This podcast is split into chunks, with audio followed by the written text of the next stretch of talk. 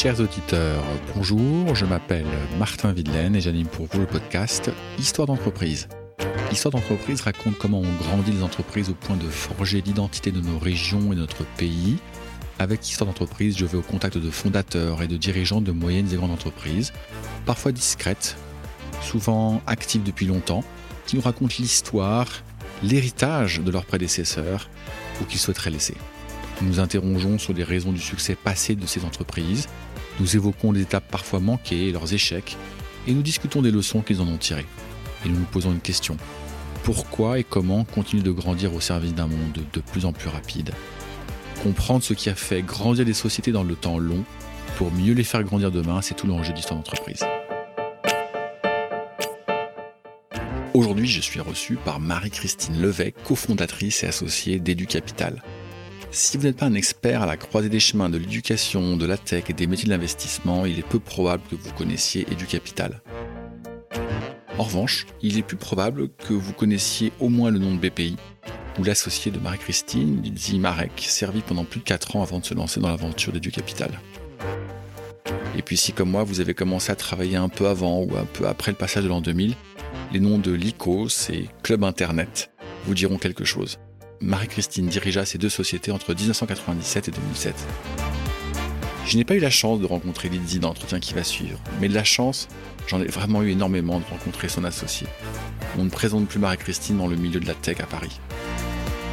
Me voilà donc rendu à quelques pas de l'opéra et je découvre les bureaux sans fioriture du Capital. Marie-Christine travaille dans la salle de réunion. Je l'aperçois dès mon arrivée, la porte qui nous sépare est vitrée. Elle se lève, marche sur le parquet craquant et résonnant et vient me serrer la main. Je m'attends à une poignée ferme et c'est tout l'inverse qui se passe. Elle est douce, cette poignée, comme ce visage souriant et ces yeux clairs qui respirent la gentillesse et une forme de bonté. Passé les politesses d'usage et quelques minutes pour briser la glace, nous entamons l'enregistrement. Je perçois que son rythme de parole s'accélère un peu, c'est à peine remarquable. Puis au fur et à mesure que nous échangeons, elle devient de plus en plus précise, ses mots tombent toujours plus justes. Marie-Christine anticipe mes questions, cela va vite, cela va très très vite. Et voilà, je découvre que derrière ce visage rond, calme et bourré d'empathie, se cache une fonceuse, une entrepreneur qui comprit Internet avant tout le monde, ou presque, et veut maintenant mettre son expérience au service des autres, ceux qui apprennent et ceux qui travaillent, du plus jeune écolier jusqu'à vous qui nous écoutez. Parler d'éducation? Il n'en fallait pas plus pour me convaincre de tendre mon micro. Écoutez avec moi l'histoire d'EduCapital, société de gestion montée par deux femmes hors du commun et qui a déjà financé une trentaine de sociétés pas comme les autres, dont Simundia, à qui je fais un clin d'œil.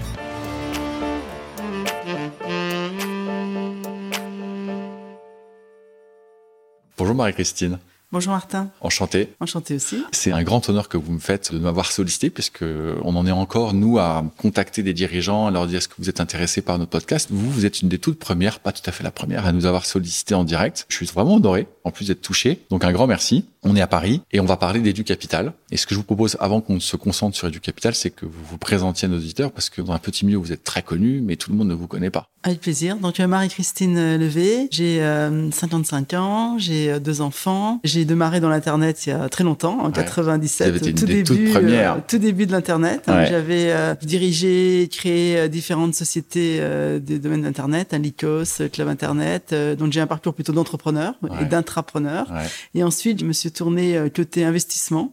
Voilà, parce que j'avais envie de transmettre aux autres et de transmettre tout ce que j'avais appris à des jeunes créateurs d'entreprises. Et j'avais rejoint Marc Simon pour créer euh, Jaina Capital, qui était un des premiers fonds ah d'investissement euh, early stage. Et en 2015, j'ai moi-même volé de mes propres ailes et créé mon entreprise, hein, Edu Capital.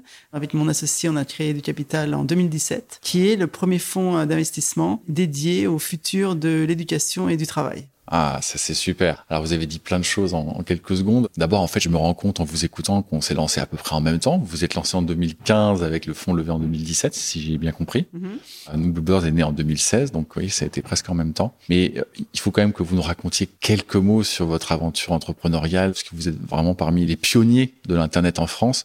Même si c'est pas le sujet d'aujourd'hui, je sais bien, mais je peux pas m'en empêcher. Est-ce que vous pouvez nous raconter un petit peu l'histoire de Club Internet et de l'ICOS, vos aventures dans ces projets-là, puis après on parlera du capital premier. Avec plaisir, c'était une très belle époque. Je garde de, très bons souvenirs. Donc j'avais un parcours classique. Hein. J'avais fait HEC, euh, j'avais fait après un MBA à l'INSEAD, j'avais travaillé dans le conseil, euh, après dans des grandes boîtes américaines. Et je m'ennuyais un peu. Alors peut-être en tant que femme, euh, j'avais vite touché le plafond de verre, etc. Ah, ah, vous croyez? Dans les grandes sociétés classiques, c'est compliqué. Ah mince, Et j'adorais les médias, j'adorais lire. Et j'avais envie de travailler dans ce secteur. Et bon, comme en France, on vous met dans des, cases. cases. J'avais travaillé chez Pepsi, on me proposait d'aller travailler chez Coca. Et je me suis intéressé par un ami qui revenait des États-Unis en 96. Je me suis intéressé au secteur d'Internet. Bon, voilà, c'était vraiment le tout début. Hein. Je me rappelle, j'avais ma connexion euh, bas débit qui faisait euh, Et euh, bon, je me suis dit, mais c'est formidable. Moi qui, était, qui adorais lire, c'est formidable. L'Internet, vraiment, on savait pas trop ce qu'on allait en faire. Je me suis dit, ça va transformer la vie des gens. Ah, ça va transformer la manière dont on consomme, dont on apprend, dont on regarde l'information, etc. Et j'ai eu envie de me lancer dans cette aventure. vous, vous dites que vous saviez pas trop ce que ça allait devenir, mais vous avez quand même déjà le sentiment que ça allait changer les oui, choses. ça allait être une révolution. J'ai eu envie de me, lancer dans l'aventure. Et à l'époque, j'ai vu, bah voilà, il y avait Lycos et Yahoo. Et j'ai vu que Lycos, qui était le moteur de recherche, hein, qui mhm. était bien avant Google, qui était vraiment un vrai moteur, bien sûr, bien sûr. qui crawlait le web, qui était parti d'une université euh, aux États-Unis, l'université Carnegie Mellon, comme Google après est parti de Stanford. Et Lycos voulait le lancer en Europe et avait fait une joint venture avec Bertelsmann. Et je me suis dit, c'est le dream job. Et je les ai contactés. Je pense que j'ai dû être la seule à les contacter. Et j'ai démarré Lycos dans mon petit bureau toute seule pour lancer euh, l'Icos en France. Bon, c'était dur, hein, les, les, débuts. Je me rappelle, mes amis me disaient, mais dans la pub sur Internet, ça va jamais marcher, etc. Et, tout. et voilà, et donc euh, j'ai démarré de zéro, euh, zéro chiffre d'affaires, zéro employé. On a monté euh, l'Icos jusqu'à une vingtaine de millions d'euros de chiffre d'affaires. À l'époque, pour ceux qui se rappellent, on avait racheté Caramel, Multimania, ah Spray, la, la, la, grande époque. Après, l'Icos US, qui était voilà une très très belle société, s'est revendu à Terra Telefonica, des Espagnols. Et là, les Espagnols n'ont plus jamais euh, développé le moteur. Ça m'a donné une conviction euh, profonde pour toutes mes années après que l'internet c'est de la tech et que voilà le produit et comment le produit marche est essentiel. Et ils ont laissé rentrer euh, Google. Donc moi j'étais parti et je suis allé reprendre Club Internet. Et là j'ai eu une très très belle aventure hein, puisque la société faisait 70 millions d'euros de chiffre d'affaires quand je l'ai prise, on faisait euh, près de 400 quand on l'a vendue hein, pour un peu moins de 500 millions d'euros. Et moi j'ai connu la formidable histoire hein, de, du, lancement du haut débit qui a vraiment changé la donne et l'accès Internet et avec le lancement de la téléphonie, de la télé, de la VOD, euh, voilà, une très très belle histoire aussi de construction de société. Voilà, donc c'était une très belle euh, époque. Alors l'internet est toujours une très belle époque. C'est une époque de gens euh, passionnés, passionnés par un mix de geeks, de journalistes, voilà, donc un, secteur de gens passionnés et qui ont vraiment eu envie de vivre l'aventure. Hein. C'était un peu le, Far West. Ah d'accord, c'est magnifique. Bon, mais on va parler du capital. Alors racontez-nous ce qui vous a amené à, à lancer du capital Parce que du capital, c'est récent. J'ai l'habitude d'interviewer des, des, patrons de sociétés qui existent depuis plus longtemps que cela. Racontez-nous d'abord l'idée avec du capital, ça a 5 ans, donc c'est oui, effectivement, c'est récent. Euh, mais c'est 5 années qui ont compté double. double. euh, comme euh, je vous l'ai dit, j'étais dans l'internet depuis le tout, début, hein, donc j'avais vu finalement tous les secteurs être peu à peu transformés par le digital. Hein. Tout d'abord les médias, ensuite le commerce, après la banque. Et quand j'étais chez Jaina, bah, tous les jours, on avait des entrepreneurs qui venaient nous présenter leur activité, qui voulaient disrupter des secteurs d'économie, le voyage, le taxi, l'assurance. Euh, et finalement, je rentrais le, soir chez moi. J'avais deux enfants et finalement, j'écrivais euh, à la main sur le petit cahier de mes enfants que l'un allait devoir sortir à 3 heures demain au lieu de 4 heures, que l'autre était malade. Et la maîtresse, était en primaire à l'époque, écrivait le même mot sur les 30 petits cahiers, etc. Et je me suis dit, mais c'est incroyable comment euh, finalement l'école n'a pas changé, par rapport à mon, à mon époque, à part peut-être la couleur du tableau et encore.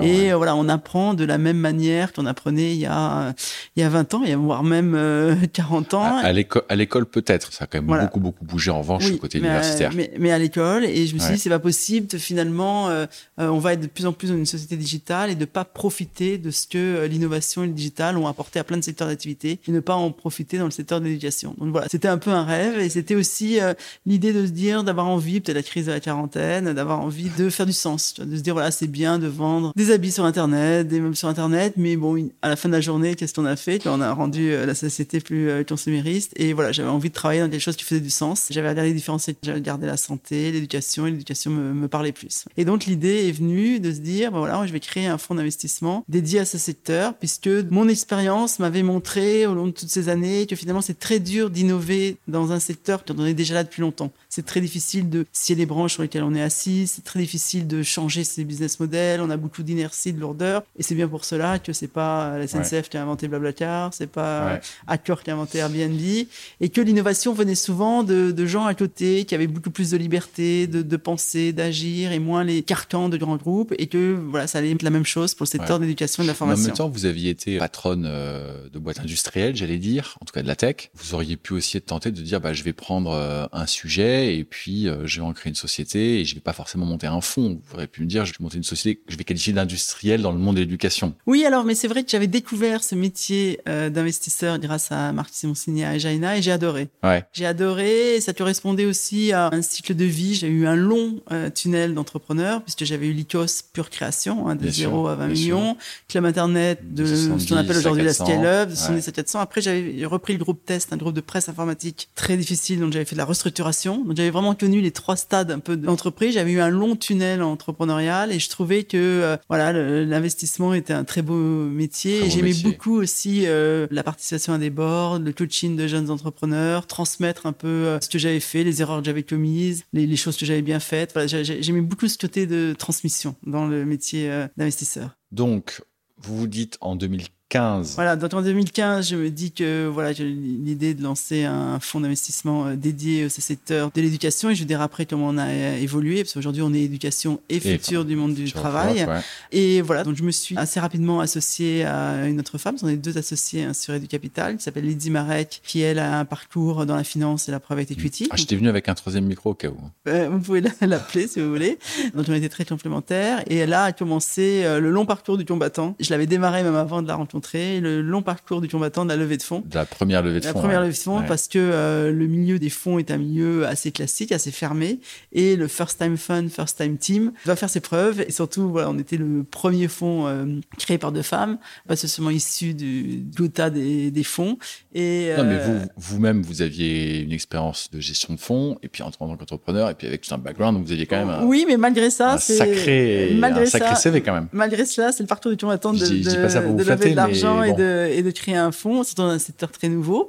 Et euh, bah, la persévérance a payé. Et on a été suivi par euh, des corporates hein, qui nous ont fait confiance. Donc, euh, le groupe Hachette, le groupe Bayard, le groupe Econocom. Et ensuite, beaucoup de privés et beaucoup de familles. Econocom était dans, dans la première levée. C'est beaucoup d'entrepreneurs qui nous ont fait. Ah, soit des, patrons de grands groupes, hein, Jean-Louis Bouchard, Econocom, Arnaud Nourri, Hachette, Pascal Ruffnat, Bayard, soit voilà, des entrepreneurs. Donc, alors des très connus, des Xavier Niel, des moins connus, qui avaient très bien réussi dans la tête, et des familles, des grandes familles, donc beaucoup de familles du nord de la France. La famille Decathlon euh, nous a ah, vraiment euh, aidé. chez vous? La FIR, c'est euh, la, famille Decathlon et elle nous a vraiment aidé à lancer ce premier fonds et nous a fait confiance. Donc vous avez levé combien pour votre première, le premier tour de table? Le premier fonds, on a levé 47 millions d'euros. On a investi dans 20 sociétés qui euh, transforme le secteur de l'éducation et de la formation, puisqu'on regarde vraiment le secteur de l'éducation au sens très large du terme, de la petite enfance jusqu'à la formation professionnelle et la formation continue. Et on a eu une belle performance hein, sur ce fonds 1. On a déjà eu deux sorties, des sociétés qui se sont vendues à des acteurs anglo-saxons. Ouais, alors si on s'arrête juste un petit peu à la maturité des projets que vous cherchez mmh. à accompagner, vous cherchez à financer des projets qui sont très disruptifs et ils sont très très early stage, ou en fait c'est des projets qui ont déjà un petit peu mûri, qui sont un peu de se transformer et de grandir. Qu'est-ce que vous cherchez vous avez dit, euh, j'ai un spectre extrêmement large depuis la tendre enfance jusqu'à l'université et formation professionnelle continue. Mais en termes de maturité des projets eux-mêmes? Alors, on cherche des projets disruptifs avec une forte innovation, soit une innovation technologique, soit une innovation d'usage. Après, on est un fonds, ce qu'on appelle fonds série A. Donc, à par exception, on est sur des sociétés qui ont déjà des chiffres d'affaires, déjà des clients. Donc, on prend des sociétés à partir du million d'euros ou euh, d'une tendance de millions euh, d'euros de chiffre d'affaires, entre 1 et 10 millions d'euros de chiffre d'affaires, au moment même où elles ont trouvé leur product market fit, commencé à avoir des premiers clients ou de l'usage. Et là, elles ont besoin d'accélérer et de euh, scaler pour grandir. Et là, on les aide à grandir. Et notre but, c'est vraiment d'en faire des champions euh, français et euh, européens. Et mondiaux si on peut, mais bah, ça viendra, ça viendra. Donc le premier le premier fonds, vous levez 47 millions d'euros. Vous avez tout utilisé Pas encore? Alors, on a investi dans 20 sociétés. Le fonds est totalement déployé. Après, euh, on, il nous reste des réserves pour euh, refinancer des sociétés qui en auraient euh, besoin. mais bon, le fonds est pratiquement totalement déployé. Et on a levé donc un fonds successeur, ce qu'on appelle un fonds 2. On a annoncé le premier closing du fonds 2 il y a un an. On avait un objectif de 100 millions que l'on a atteint dès le premier closing. Et on a un objectif final de 150 millions. Et aujourd'hui, on est à 140 millions. Donc, on a pratiquement fini le déploiement du, du fonds 2 et le ah, c'est le déploiement. non, le, non, le, la levée la du levée. La levée du fond 2. Ils vont vraiment très vite. la levée de fonds 2, excusez-moi, vous m'avez bien corrigé.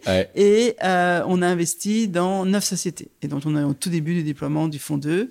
Et on veut faire à peu près 25 sociétés sur le fonds 2. C'est des projets qui, au départ, sont français ou vous allez les chercher aussi ailleurs? Alors, on est euh, sur le fond 2, 50% France, 50% Europe. On il y a des pays en Europe qui sont assez en avance hein, dans, notre domaine. Euh, les pays nordiques, l'Allemagne, euh, l'Angleterre et on inclut aussi Israël qui est un incubateur dédié à la tech. Alors comment est-ce que vous allez chercher ces projets? Parce que c'est quand même pas évident, évident. Alors il y a un énorme avantage à être un fonds euh, spécialisé. D'ailleurs, je me demande comment font mes, mes collègues de fonds euh, généralistes, parce que donc euh, voilà, on tenait bien notre secteur, on a vraiment établi notre marque, hmm. on, fait des, des road trips hein, et à la fois on fait de la veille sur tout ce qui existe de nouveau dans ce secteur. Donc on reçoit à peu près 1500 dossiers par an. On en fait 5. 1500 par an, ouais, ça commence à faire un peu de volume. Hein. Ça fait du volume. Si on enlève du vacances, ça fait sur 10 mois. Voilà. Ça, fait 150 dossiers par mois. Voilà, ça fait du euh, volume. ça fait sur 20 jours, c'est quand même pas mal. Comment, comment, comment vous faites pour les trier? Alors, il y en a certains qui ne correspondent pas à notre thèse d'investissement, soit trop tôt, soit trop tard. Et euh, bah, d'autres qui n'ont pas encore assez mmh, mmh, prouvé. Mmh. Mais bon, en général, on prend souvent attache avec les fondateurs et les entrepreneurs pour comprendre ce qu'ils font et les suivre. On adore suivre les entrepreneurs dans le temps. Et d'ailleurs, la plupart des dossiers que l'on a fait, on les a pas fait tout de suite quand l'entrepreneur est venu nous voir et on n'a pas investi, ça, ça se passe dans les films. On n'a pas investi euh, le, le, soir même. En général, c'est une relation qui se construit sur. Euh, Construisez d'abord la relation avec les. Sur du long terme. On a vu euh, les entrepreneurs souvent à des époques où ils n'avaient pas besoin d'argent. On les a suivis, on a vu ce qu'ils ont réalisé. Et c'est comme ça que la relation de confiance se construit dans des deux côtés. C'est passionnant. Mais alors. On va chercher aussi pas mal d'entrepreneurs. On repère un peu des tendances. Des, des, des, des tendances qui nous intéressent, etc. Et voilà, on suit certaines sociétés et on va aussi euh, les chercher. On va pas couvrir toutes les grandes tendances, mais j'aimerais quand même vous poser cette question. Il y a quand même des, macro tendances que vous voyez émerger, que ce soit dans la petite enfance ou quelle que soit la tranche d'âge à dire que vous allez servir. Qu'est-ce que vous voyez euh, qui n'est pas encore visible de la part de tout un chacun, mais vous dites ça, ça va être énorme alors euh, moi je crois beaucoup à l'usage de la data et de l'intelligence artificielle mêlée euh, au progrès et à la recherche sur les sciences cognitives pour euh, créer des parcours d'apprentissage personnalisés. Là, on vient de faire un investissement dans une société qui s'appelle Evidence B, qui fait euh, des parcours personnalisés pour les maths, le français, les langues pour les, les jeunes hein, de primaire, collège, lycée. Et parce que tous les progrès des, des neurosciences nous ont appris que finalement chacun apprenait et retenait de manière différente. Et là, on arrive à créer des parcours d'exercice, par exemple sur les maths, personnalisés et c'est ce que fait hein, le professeur de particulier quand il a deux élèves en face de lui. En fait à il va, il va donner à chaque élève finalement des exercices différents. Hein, il va les, les, suivre. Et là, grâce à l'intelligence artificielle, on peut le faire sur des classes de 40. Et ça change totalement les choses. Donc c'est vraiment une aide énorme à apporter aux professeurs. Et ça permet vraiment de à la fois motiver euh, les meilleurs et ceux qui ont des difficultés, ça leur permet vraiment de progresser parce que dans tout parcours d'apprentissage, chacun a un parcours différent. Et souvent, quand on a des blocages, on n'arrivera pas à aller plus il faut débloquer euh, ce sur quoi on a une difficulté. Voilà, et donc ces parcours personnalisés, l'adaptive learning, ce qu'on appelle, j'y crois énormément et euh, ça, c'est vrai pour tout apprentissage. À l'école, c'est vrai aussi dans la formation professionnelle, la formation continue.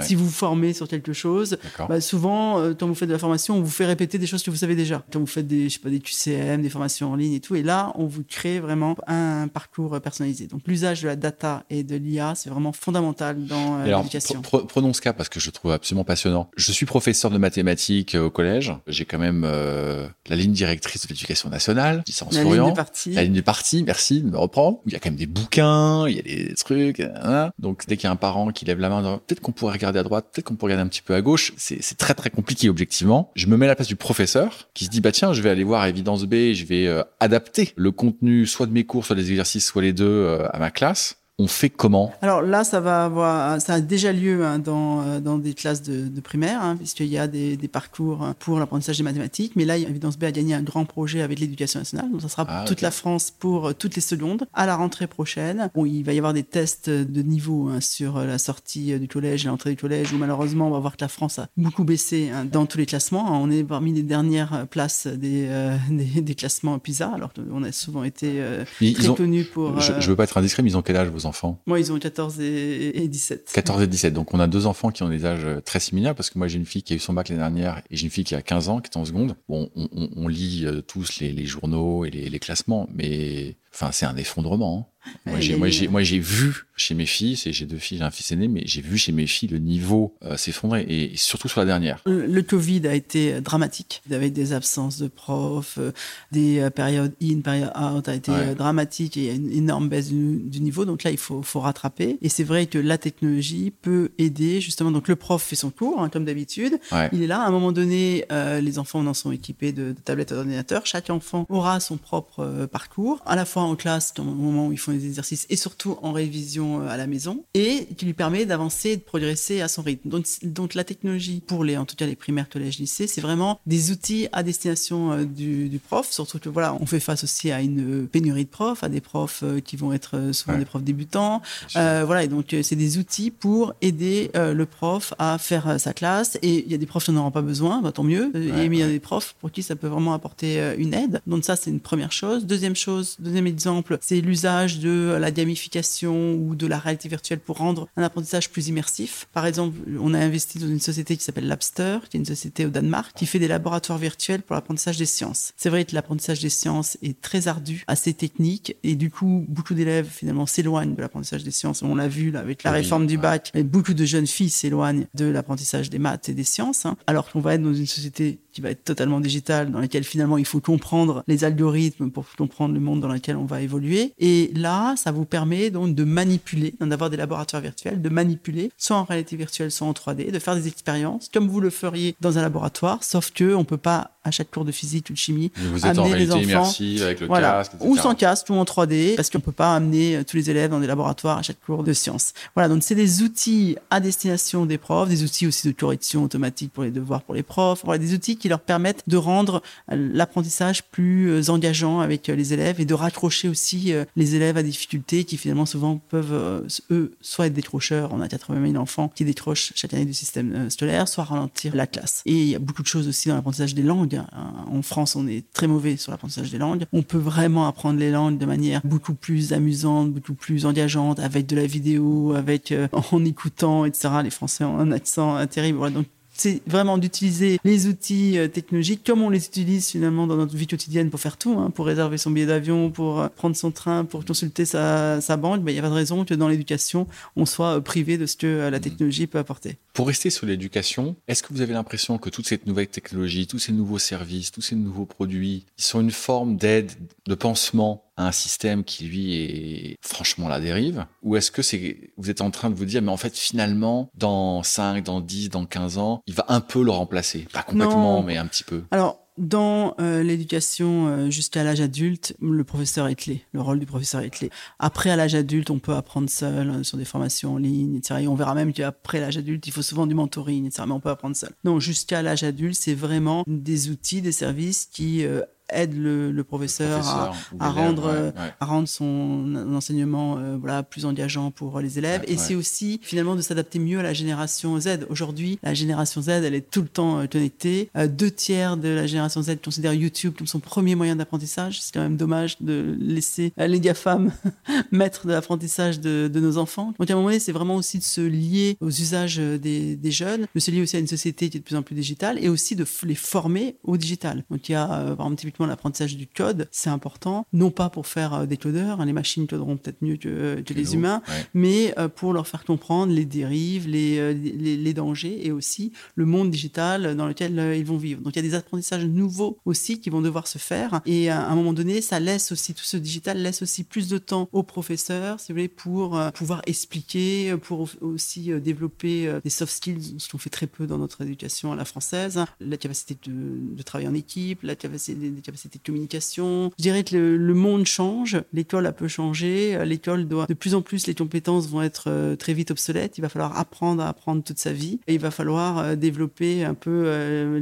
l'école des 4C dont avait parlé le philosophe Yuval Harari, qui est cette école qui est l'esprit critique, l'esprit collaboratif, la communication et la créativité. Voilà, c'est peu de choses que l'on développe à l'école. Après, on peut très bien développer son esprit critique avec de la philo. Tout n'est pas du digital. Donc le digital, l'IA, euh, l'adaptive learning. Ah, le mobile, hein, le mobile, les, les, formats courts, les formats mobiles, les formats vidéo, voilà, rentrent de plus en plus dans nos usages quotidiens. Pour les langues, il y, a des applications euh, mobiles qui permettent vraiment d'avoir un apprentissage régulier, routinier de euh, mots de vocabulaire, d'expressions. Des exemples de, de, ce dans votre ah bah, portefeuille Dans notre portefeuille, on a par exemple typiquement on a Digistool qui a développé plein d'apps de révision, révision du brevet, des révisions du baccalauréat, révision du TOEFL, du TOEIC. C'est vrai que voilà, quand on veut réviser bah, des apps avec des QCM qu'on peut faire euh, dans le train, dans les transports en commun, etc. Ça fait gagner du temps et voilà, c'est du temps euh, qu'on peut utiliser pour apprendre de manière différente. Et dans, dans cet univers d'app en fait, parce que ce que vous vendez, c'est quand même souvent des, des apps. Comment est-ce que les étudiants sont amenés à les découvrir? C'est quoi le, le go-to-market de, de, société? Alors, il n'y a, a, pas un seul go-to-market évidemment, mais je suis curieux de savoir comment tout ça, ça, ça, ça, ça atteint l'élève ou le prof. Alors, je vous dirais que souvent, les, les meilleures apps, etc., n'ont pas tant besoin de faire de, de, de pub. Hein. les étudiants les,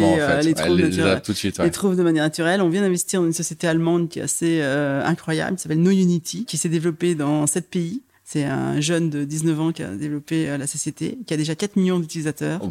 Et NoUnity, c'est une sorte de TikTok de l'éducation. Donc, c'est une plateforme dans laquelle les élèves partagent euh, leurs euh, leurs fiches, leurs cours, leurs ah. exercices. Donc, c'est finalement la, revanche du bon élève qui devient le plus populaire de la plateforme ah. parce qu'il a partagé ses cours. et c'est du peer-to-peer learning. C'est de l'entraide entre, entre pairs. Donc, c'est au lieu finalement de se partager des vidéos sur les réseaux sociaux, là, on se partage des cours, des exercices, etc. Oui. Et donc, c'est un succès euh, fulgurant et là, euh, sans zéro pub. C'est vraiment que du bouche à oreille et euh, du collaboratif. Donc c'est vrai que l'internet permet vraiment de faire ce collaboratif. Et typiquement une société comme euh, comme NoUnity, euh, c'est quoi c'est quoi le modèle économique? Alors NoUnity pour l'instant c'est société un peu à la Facebook, c'est bah, plutôt de l'usage. Après quand vous commencez à avoir des millions d'utilisateurs, vous pouvez envisager des modèles économiques, des modèles de peut-être de, freemium où pour avoir accès à certaines choses on devra payer. Pourquoi pas des modèles de tutoring entre pairs où le meilleur élève peut donner une leçon à voilà. Pour l'instant, sont juste à créer Pour l'instant, c'est euh, la création euh, d'usage et euh, de réseaux sociaux. Et vous investissez dans ce type de projet? On investit dans Unity. Alors, de manière générale, on investit plutôt dans les sociétés qui font qui ont entre 1 et 10 bah millions d'euros de chiffre d'affaires. Après, sur des projets assez exceptionnels, soit très très innovants. On a investi dans un grand jeu, le Power Z, qui est un grand jeu éducatif fait par un serial entrepreneur, soit sur des, des projets très nouveaux comme Unity. On peut prendre quelques risques. Quelques risques.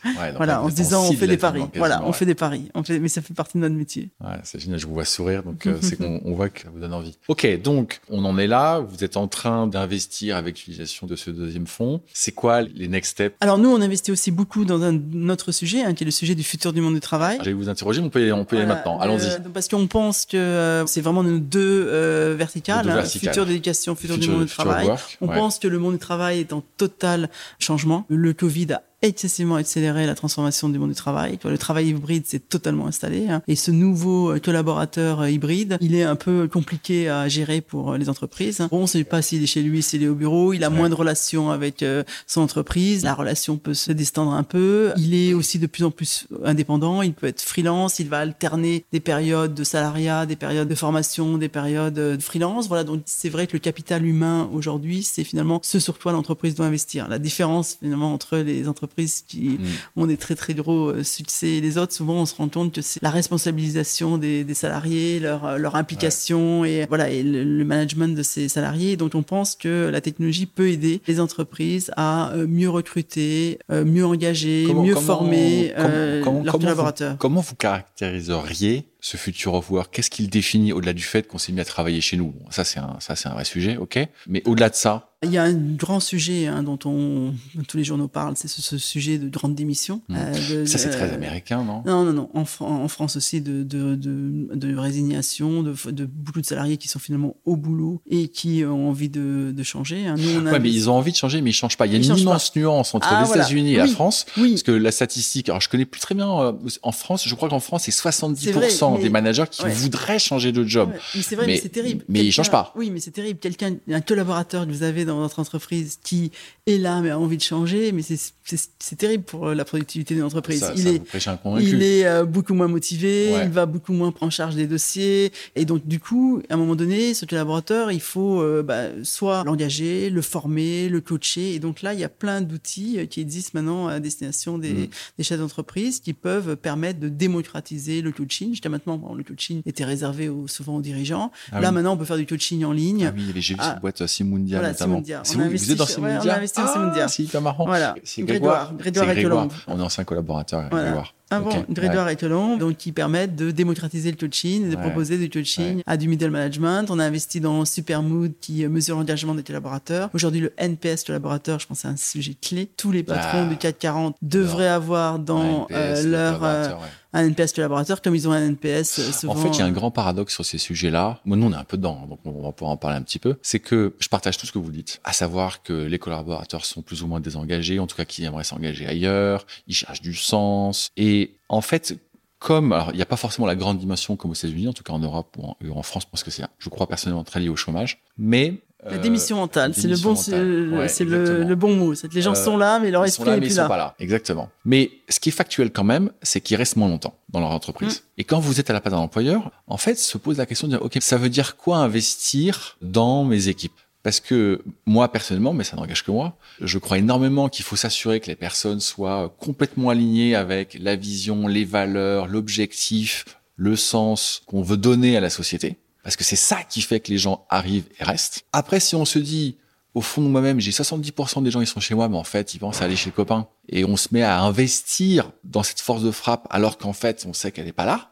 Vous voyez un peu le paradoxe? Moi, je suis convaincu que si vous investissez dans le capital humain de votre entreprise, si vous euh, formez vos collaborateurs, si vous les faites monter en compétences, leur proposez mmh. de nouveaux jobs, les faites évoluer, ils resteront. Ça aussi, l'entreprise doit aussi euh, investir. Il y a un investissement dans le capital humain qui est nécessaire pour euh, garder ses collaborateurs et garder surtout euh, les plus jeunes qui effectivement mmh. Mmh. sont dans des logiques de changer plus souvent. Mais, mais voilà, il y a un énorme sujet de, de montée en compétences hein, dans les entreprises. Il y a beaucoup de, de jobs qui vont être supprimés. Hein. On lit tout le temps 50% des jobs seront supprimés d'ici 2030. On ne sait pas si c'est 50%, mais en tout cas, on sait qu'il y a des pans entiers de jobs qui, vont être supprimés. Qu'il va, il va bien falloir reformer ses collaborateurs.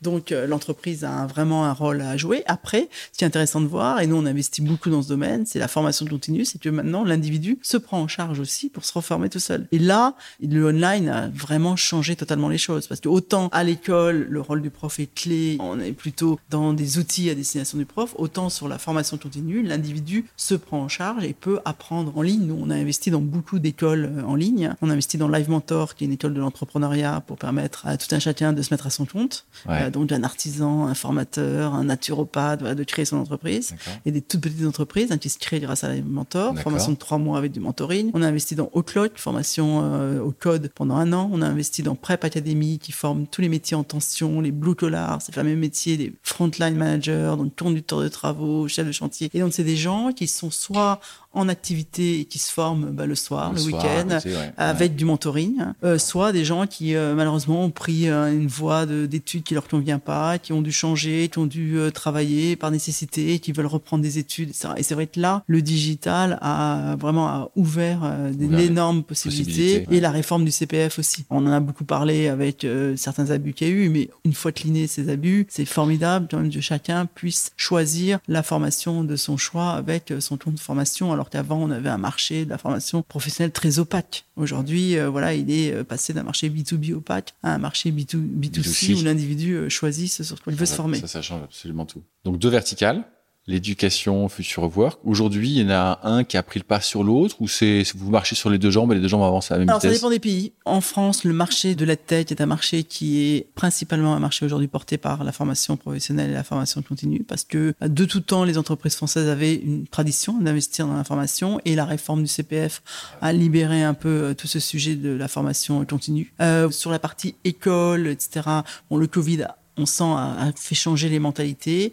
On est encore sur un marché un peu lourd à bouger, donc un marché. Ouais, parce que j'imagine que les clients de vos, des sociétés que vous avez en portefeuille, souvent c'est l'éducation nationale. Voilà, c'est avec la complexité euh, et le millefeuille administratif français où finalement celui qui utilise, qui est le prof ou le directeur d'établissement, n'est pas celui qui achète. Qui décide. Et voilà, ni euh, celui qui décide. Donc euh, voilà, donc pour les lycées, c'est les régions, pour le pour, le collège, c'est le ministère et le, département, pour les le primaire, c'est la mairie. Donc ça rend les choses un peu compliquées. Donc il y a des pays dans lesquels les choses vont beaucoup plus vite hein, sur sur l'école. Les pays nordiques sont très en avance. Voilà, il y a un énorme sujet de valorisation du métier du prof. Hein, dans les pays en Finlande, les meilleurs élèves choisissent d'être prof. Le prof est très valorisé, bien payé, il est formé, il a une énorme liberté euh, pédagogique. Donc c'est clair qu'il y a certains pays européens plus en avance que nous euh, sur ce sujet-là. Et donc, 47 euh, millions, puis 140, bientôt 150. J'imagine que vous êtes déjà en train de penser à votre troisième, troisième fonds qui suivra derrière. Vous avez, vous venez de citer quelques sociétés qui sont surperformantes ou performantes tout court. Est-ce que euh, dans votre aventure, que ce soit euh, au moment où vous avez des fonds, au moment où vous avez investi, il y a des moments où ça n'a pas marché, voire que vous êtes, vous êtes pris un mur? Ah bah,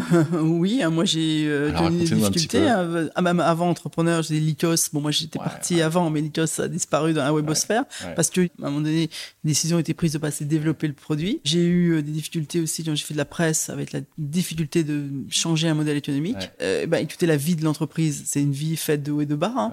Toutes nos entreprises, euh, bon, il y a des, elles ont des, hauts et des bas. là, en ce moment, la période est quand même assez dure. Hein. Les, voilà, le cash est, est. Les sociétés doivent tous tout aller vers des chemins de profitabilité. Donc, ça passe souvent par des moments difficiles où il faut des fois se séparer de personnel, il faut adapter son modèle économique. Donc, voilà, moi je dis à tous les entrepreneurs, ce qu'on on voit dans la presse ou ce qu'on peut écouter sur certains podcasts, c'est souvent pas la, réalité. la réalité. La réalité d'une entreprise, c'est souvent quand même dix années de dur, euh, de dur labeur. Hein. Les success stories en deux trois ans, c'est comme jouer, jouer, au loto. Hein. Mais voilà, c'est souvent un long parcours hein, qui va être fait euh, euh, d'embûches et voilà où il faut faire preuve de beaucoup de résilience. Beaucoup de résilience et beaucoup de persévérance. C'est un, mot qui revient toujours. Beaucoup de résilience, beaucoup de persévérance. Et puis, ce que j'aime beaucoup dans votre discours, et pourtant vous financez des sociétés qui sont en forte croissance, euh, c'est cette notion de temps long. Quand vous dites 10 hmm. ans, euh, avant de vous lancer en vous disant ça va, ça va prendre 10 ans avant d'être à peu près certain hmm. que la hmm. société va continuer de perdurer, euh, c'est long, 10 ans. Ah oui, c'est long. Mais alors, quand vous regardez un peu toutes les belles success stories,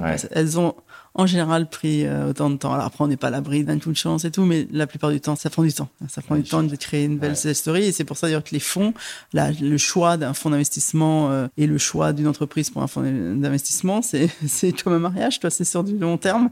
On va vivre ensemble pendant euh, voilà 5 à 10 ans. Là, vous êtes dans l'environnement de la tech française, on, l'a dit, on l'a redit et puis ça se lit tous les jours dans tous les journaux tous les jours. La France, c'est vraiment un magnifique succès en, en matière de tech. Vous-même, vous l'avez vu, vous avez ressenti ce changement depuis quelques années et vous dites il y a, il y a un truc qui s'est passé ou euh, en fait c'était un peu naturel que ça. ah non non, il y a vraiment quelque chose qui s'est passé. Je pense que la BPI a été clé. Euh, le rôle de la BPI a été clé, hein, le rôle de voilà, la French Tech, euh, euh, tout ce qui est autour de la BPI, de l'action de Nicolas Dufour qui a été clé. Hein. Il y a vraiment eu, un... moi quand j'ai démarré chez Jaina, à l'époque il n'y avait pas de fonds early stage, tu vois, il y avait de l'argent du business angel, des fonds très classiques qui investissaient dans des boîtes déjà bien bien lancées. et donc là maintenant la France est un formidable pays de l'entrepreneuriat. Je conseille à, tout jeune qui a déjà fait peut-être quelques années pour apprendre un peu à travailler ailleurs de voilà de de créer son entreprise. Tu vois, la France est un formidable pays, il y a énormément d'aides publiques. On est très, nous qui nous, promenons dans plein de pays européens, je trouve que la France est parmi les pays les mieux placés en termes d'aide à la création de l'entreprise. Il y a beaucoup d'aides publiques, il y a un écosystème très actif de fonds. Après, voilà, la France a, plus de difficultés à créer des champions. Voilà. c'est un marché qui est pas immense non plus. Voilà, c'est un marché qui est pas immense. on a peu d'introduction en bourse. Hein, euh, voilà, on a, on a peu d'acheteurs aussi. Je trouve qu'on n'a pas cette écosystème qui est très vertueux aux États-Unis où les grandes entreprises achètent des petites. En France, ah. voilà, on n'a pas assez de, grandes entreprises qui achètent des petites. On n'a pas aussi de grandes entreprises qui travaillent avec des petites. Il y a vraiment ce, ce de faire en sorte que ces deux mondes se, il y avait, il y a eu des initiatives quand même là-dessus sur Il y a eu des initiatives, mais c'est là qu'on a encore beaucoup de choses à faire. Je pense qu'on est, on a fait un, des progrès phénoménal sur tout ce qui est création d'entreprise, création et premier financement. Maintenant, voilà, il faut arriver à faire des champions arriver à faire des champions avant que ces champions se fassent euh, racheter euh, trop tôt par des, voilà, souvent des acteurs anglo-saxons. Voilà, il faut vraiment créer des, des, champions français. Il faudra avoir aussi un, marché euh, liquide et voilà, un marché de grandes entreprises qui rachètent des plus petites. Bon, ça c'est un peu, c'est un peu Yaka Faucon. Qu'est-ce que vous feriez pour arriver à cela? Que les, que les grands groupes rachètent des boîtes ou pas forcément des grands groupes, mais qu'il y ait cette dynamique de rachat et de revente je vous catapulte euh, ministre de, du numérique en France. Euh, c'est quoi la première chose que vous faites? Euh, Il y a eu beaucoup d'initiatives. Bah il y en a plein. C'est pour ça que je, je vous challenge un tout petit peu parce qu'il y a eu, il y, a, plein de choses. Vous l'avez dit vous-même, la pays fait plein de choses. il n'y a pas que les, il y a pas que les PP, il a payé entre autres. S'il y avait un trou dans la raquette, je sais pas si ça passerait par des, euh, des, des, quotas, mais euh, le small, à un moment donné, il y avait eu le Small Middle Act, euh, voilà, de faire en sorte qu'il y ait une partie du business du grand groupe qui soit fait avec des entreprises plus petites. D'accord. Alors, je sais pas si on l'impose, mais où c'est une volonté, voilà, à un moment donné, dans les fonds d'investissement, là, il y avait un, un, gros sujet de financement des femmes. On a, nous, nous, du capital, on, a 40% de nos sociétés qui sont fondées ou fondées par des femmes. Et tous les fonds se sont engagés à signer une charte. Je pense qu'à un moment donné, il faut qu'il y ait un engagement de, de grands groupes à travailler avec des plus jeunes sociétés. et, comme la France, souvent quand même, on a un service public important. Il faut que le service public facilite les démarches pour les jeunes entreprises pour travailler en appel d'offres public. Aujourd'hui, c'est très compliqué pour euh, des jeunes start-up de travailler avec le service public. moi, je peux vous dire que nous, euh... une start-up, je, je, je, je n'essaye même pas en fait. Et, et, pourtant, et pourtant, c'est souvent un grand donneur d'ordre, un grand donneur d'ordre régulier. Oui, mais c'est un grand donneur d'ordre régulier, des budgets réguliers qui vont pouvoir faire éclore des sociétés. Et là, il faut simplifier les choses. Il faut dire, au lieu de faire des appels d'offres de 600 pages, ben, on fait des appels d'offres simplifiés de 50 pages. Il va falloir, et je pense que ça peut commencer par le service public qui donne euh, l'image. On arrive tout doucement euh, vers la fin, Marie-Christine. Et c'est quelque chose que vous avez envie de partager avec nos auditeurs? Nos, auditeurs, c'est des patrons, c'est des indépendants, ce sont des dirigeants, ce sont des consultants, et puis c'est tout un chacun. Qu'est-ce que vous avez envie de leur dire? Ben, Leur dire qu'il faut, euh, voilà, c'est peut-être pareil, un, il faut aller au bout de ses rêves. Je pense que quand on a une idée, quand on a vraiment envie de faire quelque chose, il faut oser le faire et il faut persévérer. Parce que je pense qu'il y a aucune aventure n'est facile. Et euh, voilà, mais de vraiment arriver à trouver euh, ce que l'on aime, c'est vraiment, je pense, la plus belle. Je se réveille le matin en allant euh, faire ce que l'on aime, c'est la plus belle chose qui peut je vous vois avec arriver yeux qui, qui et qui à quelqu'un. Et voilà, c'est apprendre à oser aller au bout de ses rêves et persévérer, voilà, quel qu'il en soit, et voilà, trouver sa voie. Je voudrais revenir sur ces 70% managers qui nous écoutent et qui se disent, mais en fait, je suis là, mais je devrais pas être là, en fait qu'est-ce qu'on peut leur dire pour qu'ils se disent mais en fait euh, tenter quelque chose. Eh ben, nous, on a investi dans Chance, qui est un parcours, qui est un parcours de, de, trois mois euh, de coaching, euh, de bilan de compétences. Jusqu'à maintenant, le bilan de compétences, c'était cher, c'était réservé à des gens qui partaient dans des plans sociaux et tout. Et là, c'est trois mois pour faire le point sur soi-même et se dire qu'est-ce que j'ai vraiment envie de faire, mieux se connaître, explorer son projet et se dire, voilà, j'ai trois mois pour me dire, voilà, est-ce que j'ai envie de changer? Parce que des fois, les gens rêvent qu'ils ont envie de changer, ils ont finalement pas envie de changer. Et si j'ai envie de changer, comment j'y arrive Et voilà, trois mois. Chance, c'est un, parcours digital. C'est un parcours digital avec un coach. Un, parcours euh, digital avec un coach pour 1300 euros. Et on peut se le financer avec son compte personnel de formation. Avec son CPF. Et ça peut conduire des gens à bah, soit rester dans leur poste et être content, soit changer dans leur entreprise et trouver un autre emploi, soit euh, bah, se dire voilà, je vais peut-être me lancer à mon compte, je vais peut-être euh, faire une formation. donc.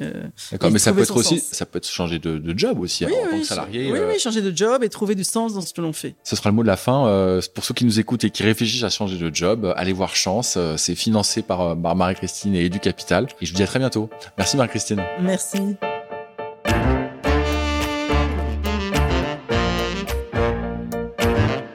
Merci d'avoir écouté Marie-Christine nous raconter l'histoire d'Edu Capital.